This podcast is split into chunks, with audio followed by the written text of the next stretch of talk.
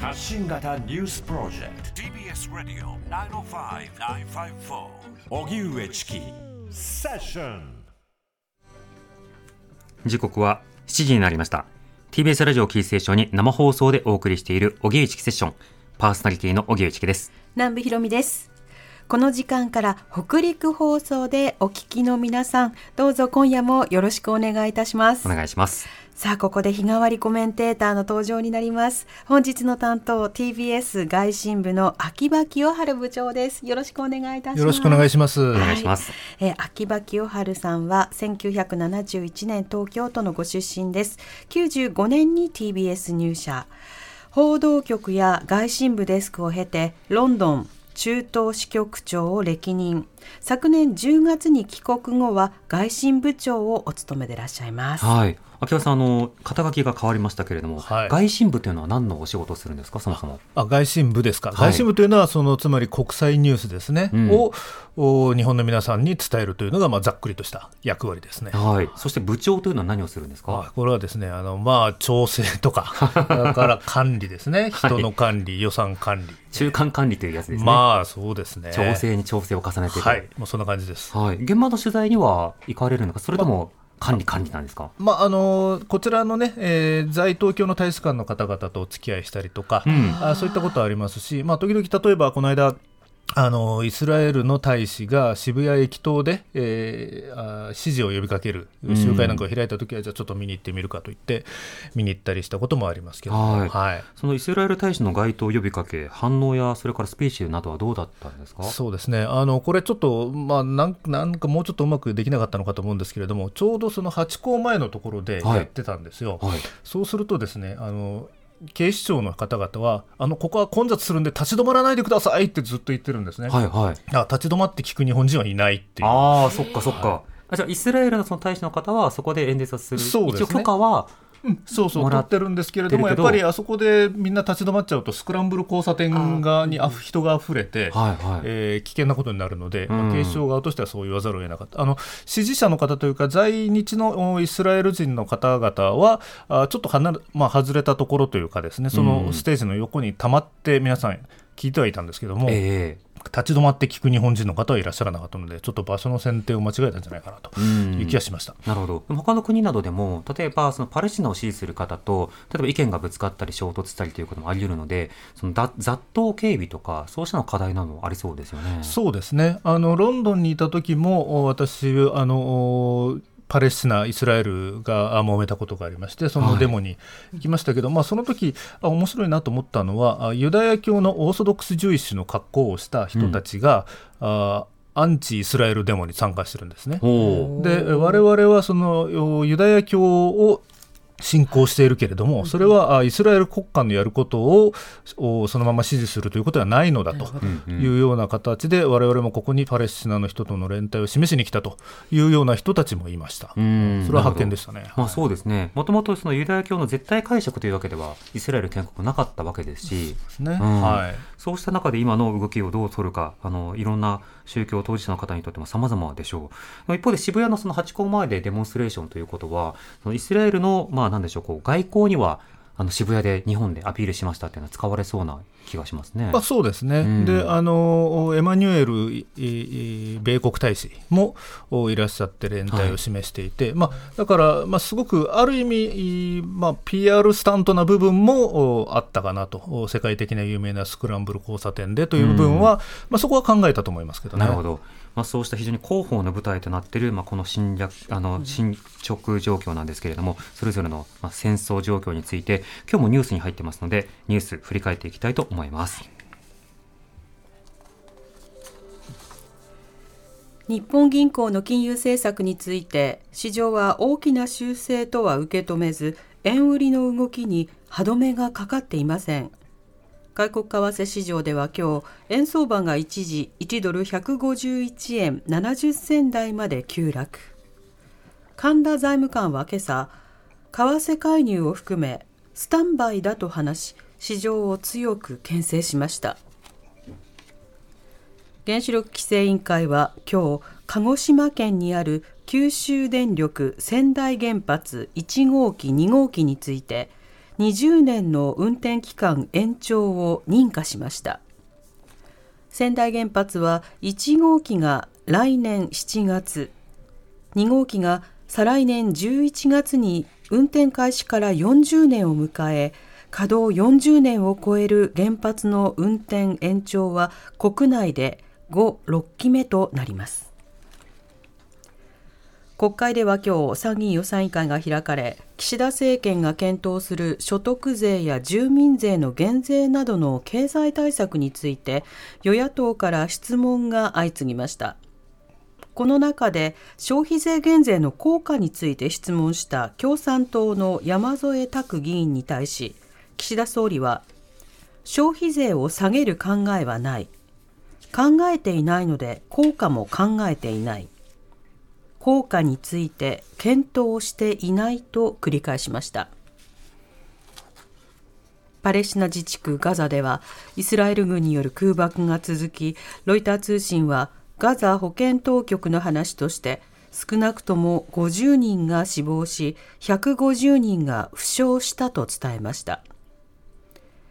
一方ガザを実効支配するイスラム組織ハマスはこの攻撃で400人以上が死傷したと主張しています。イギリスチャールズ国王は10月31日アフリカのケニアを公式訪問して弁解の余地はない深い後悔の念を抱くと述べ植民地時代のイギリスによる弾圧を認めました。1952年から60年にかけて起こった独立闘争ではイギリス側の弾圧で1万人以上が死亡したとされていて今回の訪問で国王が謝罪するか注目されましたが明確な謝罪はありませんでした。おしまいに2025年大阪・関西万博の会場整備費が2350億円に膨らむ見通しとなったことについて大阪府と大阪市に加え経団連や関西経済連合会など経済界の4つの団体が増額を受け入れる意向を示しました。経済4団体は連名で万博の成功に向けて避けられないなどとするコメントを出しています。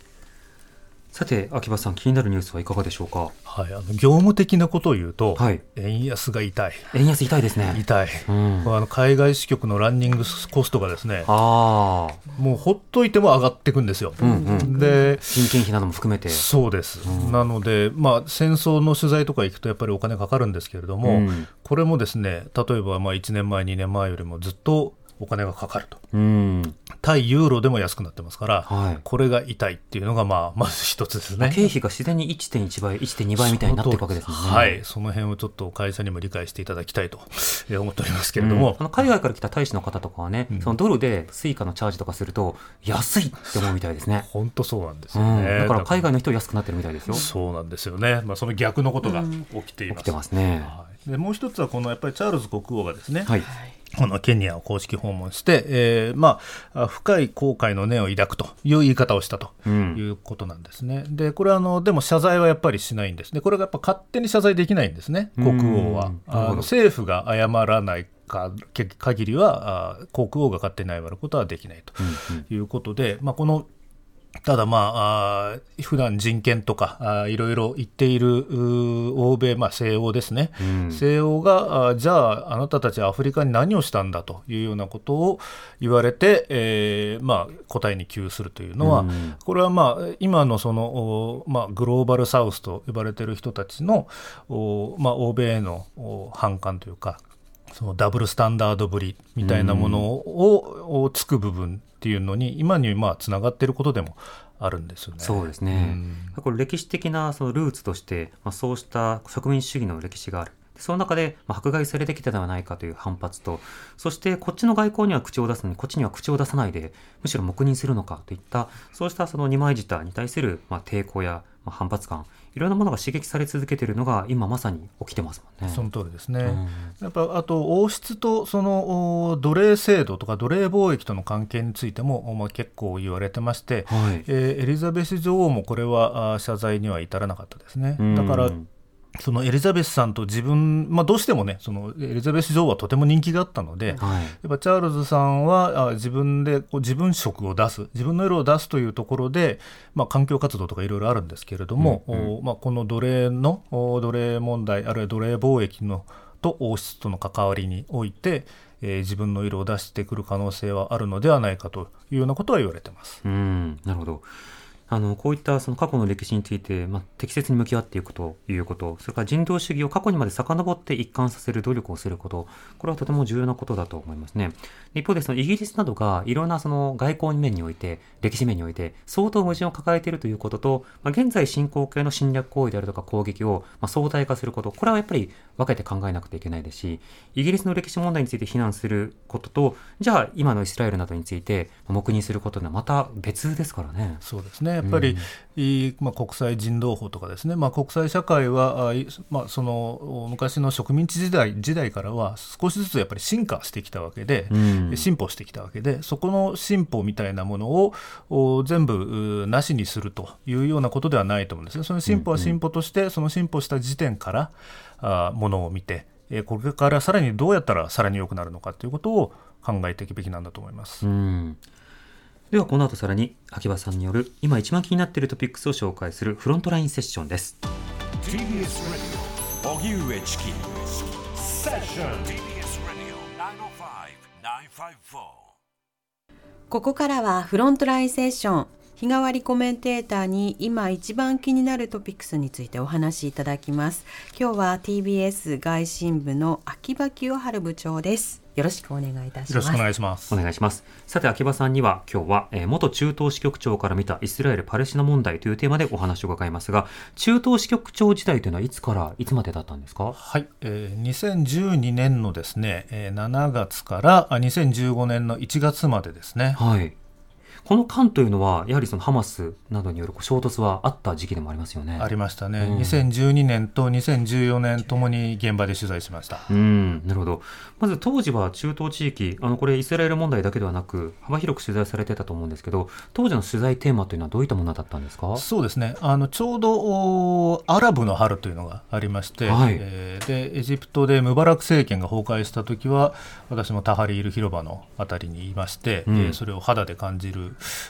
ことができました、でその後ただやっぱりリビアの内戦とかですね、はい。えーそれからあシリアの内戦、うん。えーそのおアラブの春から波及したその、まあ、独裁体制があ揺らぐことによって、えーあちこちで起きた紛争みたいなもの。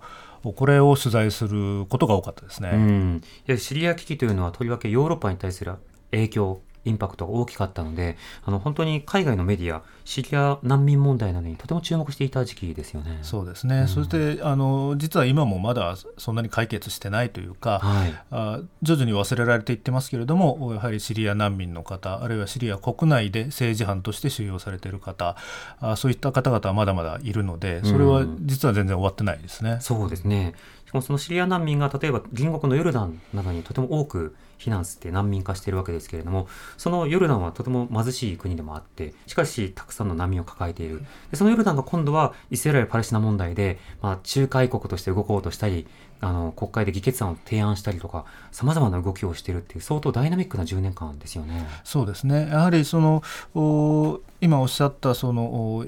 ヨルダンのですねとシリア国境の近くの難民キャンプ何度か取材行きましたけれども、うん最初に行った時は、まあ、あのメインストリートが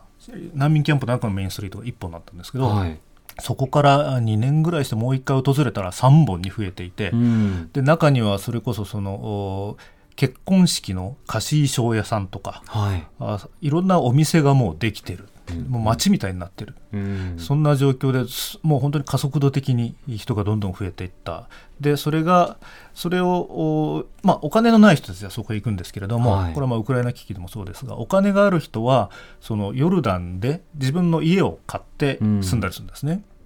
そうすると何が起きるかというとお家賃が相対的に上がってしまうとか、そういうことがあって、えーそのザルカっていう町に僕取材行きましたけれどもそこではやっぱりやつらが来たから物価が上がったとか家賃が上がったとかもう地元の人があ暮らせなくなってきてるというような声を聞いたりもしましたね。うん多分その秋葉さんがヨルダンにいた後に私ヨルダンに取材にあ行ってですかでキャンプの方にも行ったんですけどザータリですね。ザーダリキャンプですね、本当にもうおっしゃる通り、キャンプ自体が一つの街となっていますが、やはりそれでも限界はあるので、そこから出て都市部などで生活しようとする。で、なんか仕事を探そうとする。そうすると、それなりにこう家賃などに影響を与えるし、雇用にも影響を与えるので、あの、長期化すればするほど、各都市でのまあ衝突、あるいは支えることの難しさ、これがどんどん進んでいきますよね。その通りですね、うんこれはあの難民問題のジレンマの一つですね、それはあの、お多分中東に限ったことではないと思います。うん。そしてヨルダンにもパレスチナの難民の方はもともとたくさんいらっしゃいますよね。そうですね、もともとその、まあ、1948年のナクバですね、イスラエル建国に伴って、えーヨルダンにえー逃げていった人たちはたくさんいまして、うんなので、やはりこのパレスチナとどう向き合うかというのは、やっぱりヨルダンの内政にとってもお非常に重要なテーマになりますね。うん、このイスラエルとパレスチナのあの双方の取材の中で印象的な取材というのはどうだったんでしょうか？まあ、いろいろあるんですけれどもね、例えばそのお2000あるいは14年の方ですかね、ガザに地上戦があった時です。で地上戦があった時に、いまあ、地上戦の間はちょっと入れなかったんですけれども、終わってから入って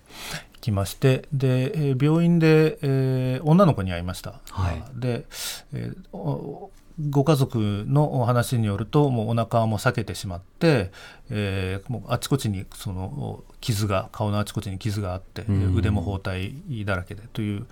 子だったんです。その子はそのお妹と一緒にいお店に買い物に行ったところにい着弾してこれはどっちの着弾だか分かんないんですけれども、えー3歳だった妹が亡くなってしまったんですね。うん。でで、えーそういうその、まあ、ちょっと辛い体験だったんですけどもそれを、おまあ、お話を聞こうと思って聞いたんです。そしたら彼女が何て言ったかっていうと「お妹は亡くなったけど嬉しいです」って言ったんですね。うどうして？聞くと天国に行ったの。だからあ嬉しいのってうん、言いました。でで僕らはちょっとあの絶句しちゃうんですけれども、はい。でその後、まあ周りにいる多分大人たちが促すような感じで彼女はこうピースサインを作るんですね。うん、それでそのわた国のためなら自分のこう土地のためならあ命を捨てても構いませんというような決まり文句を言うんですよ。はい。相当根が深いなというか、うん、これは周りの大人たちがあ言わせてるというかそれをまあ自発的に言っているものであって、うん、これは相当なんかいたたまれない気持ちになりました。うん。その死そのものを、その、なんとかポジティブに捉えようという、そうした、まあ、気持ちのある、まあ、なんでしょう、インタビュー記事というのは、他にも私何本か見たことあるんですけど、例えば、この死というのは祝福であるはずだというようなことを答えるとか、うんいや、これは悲しむべきではなくと、なぜなら、また天国で豊かに暮らすからだとか、でも、そういったような言葉を、ある種、頼らざるを得ないような状況でもあると思うんですが、そこはどうそうですね。やっぱりそう言うしかないですよね。こんな不条理なことはなくて、それを納得させるためにはやっぱり天国に行ったんだとお殉教したんだというような言葉で、やはり紛らわすしかない。大人たちもそう言うしかないんだと思います。うん。そのガザ地区などの変化についてはどうお感じますか？そうですね、まあ、その時はですねあの、まあ、地上戦があったので、えー地上あ2012年の時はあ空爆だけだったんです。でその後入ったらその、おまあ、そこはその時は比較的短く終わったので、うん。まあ、ガザのお空爆があったところもおぺちゃんこになってる建物もあれば立ってる建物もあった。はい。だけど僕がその2014年に入ったあーフザールっていうですね場所は実際に進軍してきたところなので結構もう一面瓦礫の山というかうん。いう形になってました。で、えーその中でいろんな人に話聞くんですけれどもなんかその度に結構ハッとさせられるというかはい。で、えーまあその瓦礫の中でそれでもあ火を起こしてフライパンでご飯とか作ってでそこにいた若者があにうち僕の通訳がですね、うん彼はね婚約してるんだよって言われてで「ああそうおめでとう」ってまあ普通に言いますよね。はい。そしたらそしたら彼はでも聞くとずーっと婚約してるんだと、うんずーっと婚約してるんだけど仕事がないから結婚ができない何年も僕は婚約してるままなんだっていうことを言ってあなるほどなとはいは思ったりとか、い。うん。あとそのもうボロッボロになっているうー街でそのもう理髪店があったんですけど、うん。もう壁も全部壊れちゃって、はい。すごく見通しのいい理髪店になっちゃったんですけど青空理髪店。そうですね。でもみんなやっぱりねあの髪の毛ちゃんと切って、うんうん。かっこよくしてひげも当たってやってんですよね、うん。なんかそのなんていうんですよね life goes on な感じええすごいそれはそれで一つすごくたくましいなと思ったりとか、うん。いろんなこと感じました。当たり前ですけど、それだけの状況だったとしても、恋愛もするし、で、見た目も気になるし、うんでも勉強もするし、うん商売もするし、仕事も探そうとするしっていう、うん生活が続いてるわけですよね。そうですね。やっぱりそれでもやっぱり生きていかざるを得ないですね。うん彼らもやっぱりなかなか外には出られないですし、ずっとガザの中で取りこぼあの取り残されて、そうですね。ううんん、なので本当にまあこの間あのガザからたまたまですけれども、お男の子と女の子が何人か10代の子が日本に、はい。国連機関の招きで、ええうん。いらっしゃって、あれあああやって外に出られるのはやっぱりいろんなこうバックグラウンドチェックがあって。えーまあ、これはあこの子の家はあハマスとは関係ないだろうとかそういうのもあった上でやっと出てこられるみたいな感じなんですよ。うんうん。で、まあ、多くの人はそんな自由には出られないとはい。いう中で、やっぱり自分たちのその人生っていうかそれはやっぱ気づいていかないといけないので,、うん。まあ、でもう本当にイスラエルに空爆されるとかいうのはもう人生の残念ながら一部ですね彼らにとってはだからそれでいちいちへこたれてはいられないというかものすごく悲しいでしょうし人もいっぱい死ぬしだけどもそれでもやっぱり生きていかざるを得ないのだというそういううまあ、まあ、エネルギーは感じますねという場所で。まあ、ずっとその緊張状態が続いている中で生まれて育ってで、まあ、国の、まあ、ガザの地域の半分近くが若者で、まあ、そうした生活を送っていらっしゃった。ただこの10月7日に始まったその、まあ、襲撃とそれから具体的な戦闘が進んでいくと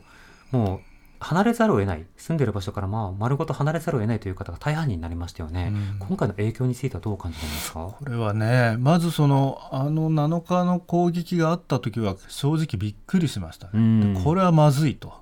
思いました。あんなにあんな攻撃をしたことは初めてでしたし、はい。まあ、交換言われてるようにあんなにそのイスラエル側の民間人に被害が出たことはないんですね、うん。でそうなるとこれまでの経緯から見てえイスラエル側がものすごい報告報復をするだろうということも分かって、はい。本当になんか戦慄しましたね。うん。でそこから先、まあ、今そうダーッと入っていくというよりは徐々に入っていってその、まあ、ファンファーレをね、えー吹きながら入っていく感じじゃなくて徐々にこう入っていって拡大するような形にしてますけれども、うん。まあこれが最終的にどこまでいくのか。でその後ガザをどうしようとしてるのか。はいこの辺りがちょっとまだまだわからない、ですね。最初のハマスのイスラエルに対する攻撃、これがあの、まあ、初発のあの量的、物的攻撃の意味で終わるのか、その後も何か展開を準備しているのか、そこもとりわけ注目されていましたが、あとはそのイランなど諸外国の関与なども気になりましたが、時間が経るにつれ経つにつれて、イスラエルのもう報復がより強力になり、そうした意図などがあろうがなかろうがこう、まあ、蹂躙されていくというような光景になってきました。この変化についてはどうでしょうか？そうですねやはりあの、まあ、怒りに任せてドーンといくという感じではなかったんだなと思います。それはやはり、うんあの人質の存在もあるでしょうし、はい。その人人質を助けてほしいというそのおイスラエル市民のおまあ、世論というか、まあこれもやっぱり強いものがありましたし、あのうんまあ、ご記憶あるかもしれませんけど、これが起きるちょっと前もは、そのイスラエル、非常に分断されてたんですね、国内、司法制度改革というのが、あーすごくう議論を巻き起こしまして、もうあのアンチネタニヤフのデモとかがかなりの規模になっていました、でそういう混乱が実は今回、ハマスのお攻撃を見逃した、あの前兆を見逃したことにつながってるんではないかというような説もおあります。うんなので、えやはりネタニヤフ政権、そんなに人気なかったわけですよ。はい、なので、ここでやっぱりその人質も何なりふりもかか構わず行くというようなことはやっぱりしにくいんだろうなと。うんで、やっぱりそこで、えーもう行くぞ、ドーンと言った場合に、今度、そのショックみたいなもので、やっぱりヒズボラとか、うん。あーあるいは、まあ、フーシ派とかですね、それからイランとかが、まあ、何らかのアクションを起こさざるを得ないようなあー派手なやり方になやるのは、多分イスラエルにとっても得ではないので、うん。でその辺は多分、まあ、アメリカとも打ち合わせた上でえーで国際的な非難も浴びますしもう浴びてますけれども、はい。ぱりその辺はイスラエルは結構自分たちがどう見られてるかというのは常に気にしてきた国なので、うん。そこは徐々にというこういうやり方でやってはいますがそれでもあれだけの死者は出ていますうね。ん。これ国際社会の評判を気にしているというよりは国際社会の評判が一定以内の範囲内であればイスラエルは別に孤立しないしヨーロッパ各国も変わらず付き合うだろうという、まあ、算段というか計算が相当あってつまり人道的に配慮しようというよりはここのラインは超えられそうだみたいなそのあたりをこう把握しているような印象がありますけどどうでしょうか？そうですね。やりながら反応を見ながら決めていると思います。なので、まあ、いち早くねそのヨーロッパ諸国があイスラエル側に立った声明を出してくれましたし、ではい。イスラエル側が最近使っている言葉はここハマサイシスっていう言葉ですよね、つまりそのイスラム国と一緒なんだとハマサ。で一生懸命それそれをその言葉をお拡散させようとしています、うん。なので相手はすごく極悪非道なテロリストだとで、えー我々は彼らとは違って民間人を避けながらあの攻撃するのだというような言説をえーもうお拡散させながらあやっていくこれはあの昔からそうですけれども、うん今回は特にそこに熱心な感じがしますね。なるほど。しかし、あの、結果として、そのパレスチナの人々を悪魔化したり、非人間化したり、あるいはその戦闘行為をこう正当化するという、そうした拡散もあります。そうした流れの中で、今、イスラエル、ネタニヤフ政権の支持率というのは結果どうなってるんですか？あのですねまあ、そのネタニヤフ政権の支持率というよりはやっぱりこの侵攻のに関する支持率というのはやっぱ政策支持。そうですね。もうちょっとあの待った方がいいというふうな世論が結構出てきてましてそれはうんあのおここのお攻撃が最初に攻撃があった時から今までの間にちょっと変わってきてますよね。うん。少し落ち着いてきてるというちょっことですか？と落ち着いてきている、うんただもちろんあのじゃあ人質を取ればあこういうふうにスローダウンさせられるんだっていう成功体験をハマスに与えるべきではないという言い方も、まあ、ありますし、うんそのあたりはその辺のバランスを見ながらやっていくとは思いますけれどうも、ん。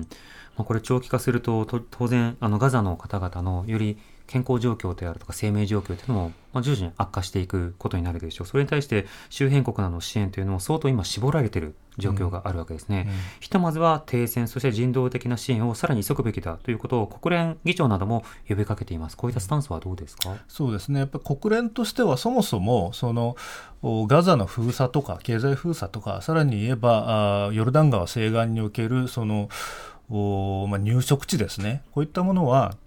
その国際法に照らしてえー間違いなんだということをこれまでずっと言ってきてでもイスラエルは聞かなかったわけですよね。うんでこの間そのおグテーレスさんがこのハマスのお10月7日の攻撃はそのバキュームの中で起きたわけじゃない真空状態の中で起きたわけじゃないんだというようなことを言ってそれに対してイスラエルの外相がすごく噛みついて辞任すべきだと。テロを正当化しているなんてひどいと辞任すべきだみたいなことを言ったんですけれどもやっぱりあのグテーレスさんとしてはつまり国連のトップとしてはこれまで散々言ってきたじゃないかと。はい。だからそこで、そこで、あなた方は聞かなかったと。で、まあ、もちろん自分はその、まあ、そういう、まあ、ハマスのね、当然テロは非難すべきことなんだけれども、で、まあ、これはグテーレスさんがそう言ったわけじゃないですけれども、やっぱ国連のトップとしては、ああ言わざるを得なかったと思いますよ。うんやはり国際法を守る、人道主義を守るという一貫性なきまま戦闘行為を肯定するわけには当然いかない。こうした国際社会の非難がどう届くのか。今後も注目したいと思います。秌場さんにはこの後7時45分頃にもお話を伺います。またよろしくお願いします。よろしくお願いします。お知らせに続いては、慈恵学園コムグループ presents、あなたの夢は何ですか？お送りします。TBS Radio 荻上チキセッション TBS Radio 905-954ここからはセッションポストスクリプト。ポストスクリプトは PS 追伸のことでコメンテーターの方から私たちやリスナーの皆さんへの追伸として今おすすめのコンテンツを語っていただきます。引き続きスタジオには TBS 外信部の秋葉清春部長をお迎えしてます。よろしくお願いいたします。よろしくお願いします。お願いします。さて秋葉さん、今日はコンテンツを紹介していただけるということで、どんなお話にしましょうか？まあ、あのちょっとこういうご時世なので戦争についてのお曲をいくつか紹介しようと思ってます。はい。普段音楽はよく聞くんですか、音楽結構聴きますね、僕はあの自分自身はドラムを叩くんですねあそうなんですねなので、えーまあ、その流れでずっと音楽もずっと好きで聴いてきました、なるほど。ではまずはどういった曲について紹介していただけるんでしょはい、うか？1曲目はですね「コンジュア」というこれはあのキップ・ハンランハンという人があー率いているユニットなんですけれども、はいこれの「In a War Such Things Happen」という曲ですね。うん。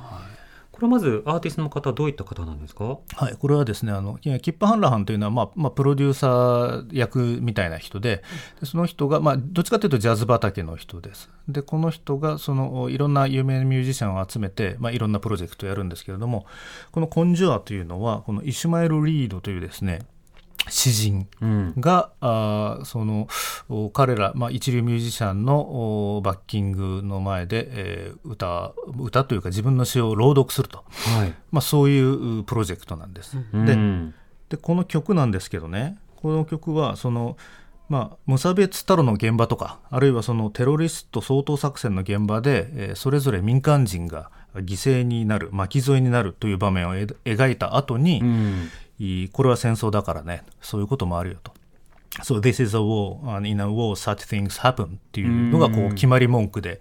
いくつかの場面で繰り返されるという歌でですね。はウォーだから戦争だよ、サッチシングハプン、そんなこともあるさみたいな、うんでもそれは肯定しているようなフレーズが何度も何度も言わされてきた、聞かされてきたっていう。い、まあそうですね、うんまあしょうがないだろうみたいなでも戦争ってそういうもんだろうっていうことがいろんなああの場面で、え出てくるもちろんそのこの曲自体はすごい反戦歌なんですよね。はい。ですけれどもおそれをいろんな視点で描いている曲ですね。でその中には、あまあ、ちょっと後で少しガザに今のガザにもちょっと通じるようなあ場面も出てきます。はい。これはもういろんな方が朗読してるんです。それのそれともこの、あの、バンドのメインボーカルの方がメインで朗読するんですか？ああのこの詩人自体自身がですね、はい。あのまああまあ、向こうでねいあの日本よりもその例えばアメリカとか、まあ、イギリスでもそうですけれどもお詩をおす朗読するっていうようなあセッションって結構ありますねありますよね。ではい。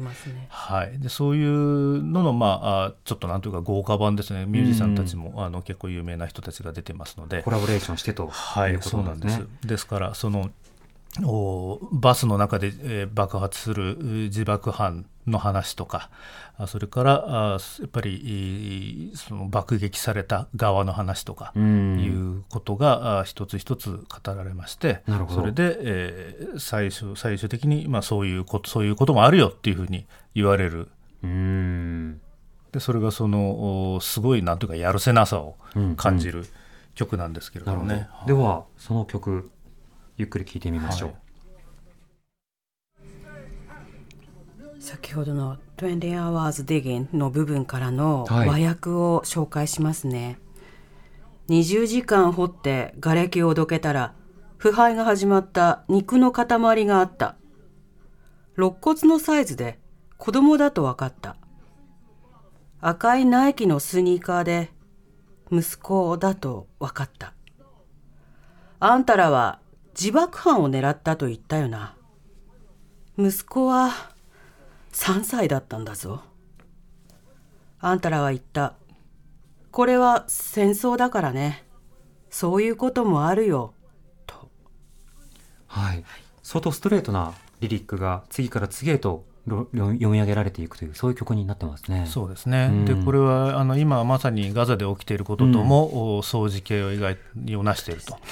で、えーこれはその9-11の後の、おはいテロとの戦いの中で、えー生まれたあ詩だと思いますけれども、うんそれがあの残念ながらあ今でも有効性を持っているとうんいうことになります。なるほど。えー、今週は In the War Such Thing Happen 紹介していただきました。では次の曲は秋葉さんいかがでしょうか？はい、ちょっと曲調ガラッと変わり変わりますけれども、ディスチャージの Y という曲です。えー身も蓋もないストレートな歌詞なんですけれども、まあ、はい。何言ってたかよく分かんなかったと思いますけれども、でもホワイまはわかります。あ そうですね、ははい。まあ、そのお彼女の愛する人は戦場に転がっている肉の塊の一つになってしまったと、えー悲嘆に狂う彼女の泣き声は絶叫に変わっていくと。でそういうようなことを言って、えーまあ、つまり巻き込まれて死んだりあるいは戦闘で死んだりした男性の死を嘆く妻あるいは恋人の姿を描いて Why と叩きつけるように叫ぶと。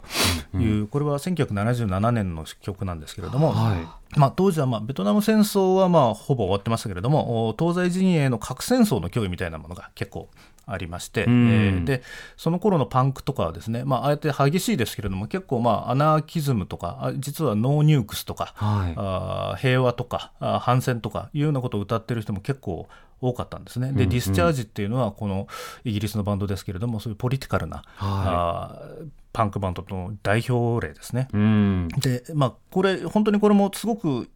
戦争で起きていることのい一つの点をミニマルに描いているのでこれもまたウクライナやガザで響くということになりますね。なるほど。非常にこう今でいうメタルサウンドになりますね。そうですねあのメタリカなんかも影響を受けたというふうに言われてます。うん。では次の曲も紹介お願いします。はい、で最後はちょっとまあ、ゆっくりめでロバート・ワイアットのお「シップ・ビルディング」という曲です。はいえーっとこれ作詞はエルビス・コステロなんですけれども。コステロが。はい、でこの歌ってるのは、まあ、ロバート・ワイアット。これあのお元ソフトマシーンのドラマーなんですが、うん。あまあ、左派のミュージシャンですね。でこれはあのフォークランド紛争時の1982年に出した曲です。うん。で歌われているのはですね、まあ、あのイングランドの地方のその造船が、まあ、廃れた造船町がそのフォークランド紛争によって、えーまた軍需産業があーちょっと復興していくと、うん。一方で、えー兵士はあー戦場に送られていくと、うんそういうそのなんというか矛盾というかねあの、おまあ、やるせなさこれもやるせなさの世界ですけれどもこれは戦争の前線で起きていることじゃなくてその後方で起きていることについて歌った歌ですね。うん。よく教科書なんかでは特需なんてね一言でまとめられたりしますが、はい。その背景では死ぬ兵士そして量産して儲かる商人という、はい。そうした対比がありますけどそうですね。まさにそれですね。はい、それをすごく悲しい感じで。であのこれを聞いてるとですねやっぱりそのイングランドのそういったちょっと、まあ、ちょっとダークというかあー北部のですね、えー霧のかかった風景がすごくうん。なんか思い出されるう曲です。うん。で、まあ、あのこの間ねバイデンさんがウクライナ支援を訴える際にあ我々はそのウクライナに送る武器は在庫を送ってるんだしそれにをそれをもう一回じゃああ補充するためにい武器産業を全部国内で作ってるんだからいいじゃないかみたいなことを言ったわけですね。特需だと。はいまあ、特需とまでは言いませんけれども、そういったところは、まあ、その構図もまあ変わってないとか、まあ、随分明けすけだなと思いましたけど。そうですね、でも過去のこういった曲を聴くとやっぱり共通していることとその思いをなぜ歌わなきゃいけなかったのかということも考えなくてはいけないなと聞きながら思いますね秋葉さんに本当にいろんな曲を紹介していただきました。今日は TBS 外信部の秋葉清春部長でした。またよろしくお願いします、はい、ありがとうございました。待ちしてますお。邪魔しました。明。日の C 台は哲学者の永井玲さんが担当します。TBS Radio 荻上チキ。セッション